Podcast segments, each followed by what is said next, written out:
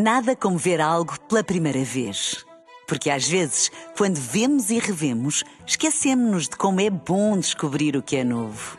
Agora imagine que viu o mundo sempre como se fosse a primeira vez. Zais. Veja como se fosse a primeira vez. Na rádio, no digital, em podcast. Música para sentir, informação para decidir.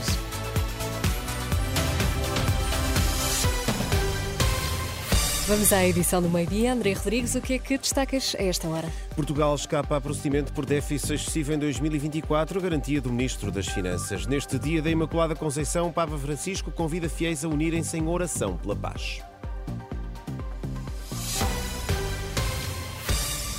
Portugal não, terá, não será alvo de déficit de infração por déficit excessivo no próximo ano. Garantia do Ministro das Finanças, numa altura em que os 27 continuam sem chegar a acordo sobre as regras orçamentais para a dívida e também o déficit. Falando há minutos em Bruxelas, ainda sem um acordo no ECOFIN.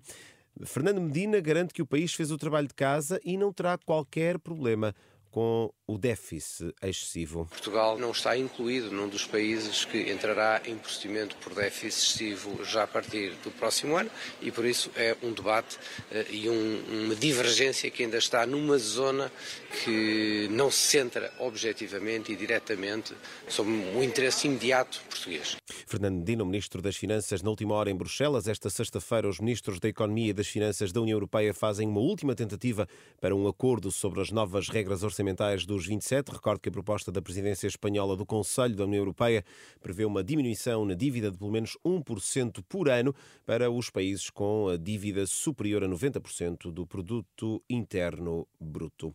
A Ordem dos Médicos avança com uma comissão para avaliar o desempenho de cerca de 50 maternidades públicas e privadas.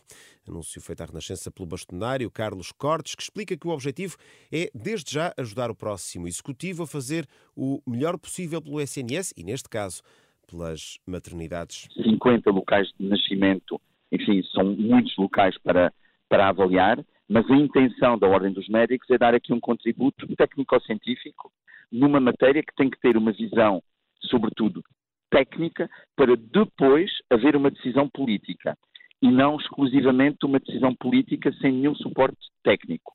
O bastonário da Ordem dos Médicos, Carlos Cortes, ouvido pela jornalista Liliana Monteiro, esta decisão foi tomada perante aquilo que a Ordem diz ser o cenário de fracasso absoluto do Ministério da Saúde na organização das maternidades do Serviço Nacional de Saúde.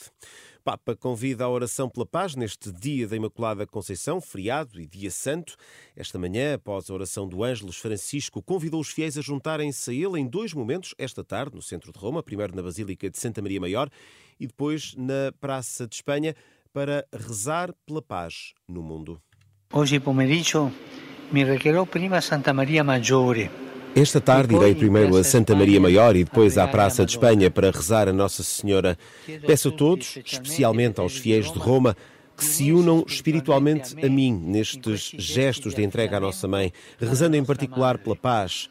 Paz na Ucrânia, paz na Palestina e Israel, em todas as terras feridas pela guerra. Pedimos paz, que os corações estejam em paz, para que haja paz. Se pacificam Convite do Papa Francisco à oração pela paz esta tarde em Roma. A Ucrânia diz ter evitado mais de 50 ataques das forças russas no leste do país nas últimas 24 horas. Num balanço feito esta manhã, o Estado-Maior de Kiev adianta que nos últimos dias a Rússia sofreu baixas elevadas e perdeu uma grande quantidade de equipamento militar. Enquanto isso, Vladimir Putin vai mesmo candidatar-se às eleições presidenciais russas em 2024. De acordo com as três principais agências de notícias russas, o anúncio terá sido feito esta sexta-feira à margem de uma cerimónia de condecorações no Kremlin. Nada como ver algo pela primeira vez. Porque às vezes, quando vemos e revemos, esquecemos-nos de como é bom descobrir o que é novo. Agora imagine que viu o mundo sempre como se fosse a primeira vez. Zais. Veja como se fosse a primeira vez.